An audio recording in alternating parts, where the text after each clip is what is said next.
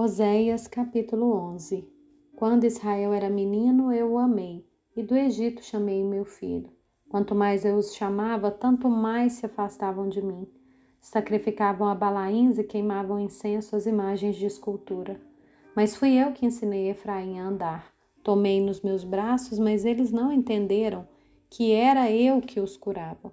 Atraí-os com cordas humanas, com laços de amor Fui para eles como quem alivia o jugo de sobre o seu pescoço e me inclinei para dar-lhes de comer. Não voltarão para a terra do, do Egito, mas o Assírio será seu rei, porque se recusam a voltar para mim. A espada cairá sobre suas cidades e consumirá os seus ferrolhos, e as devorará por causa dos seus caprichos.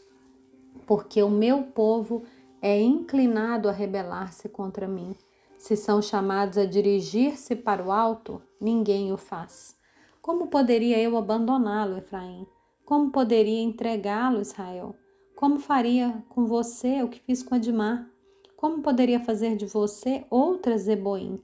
Meu coração se comove dentro de mim. Toda a minha compaixão se manifesta. Não executarei o furor da minha ira.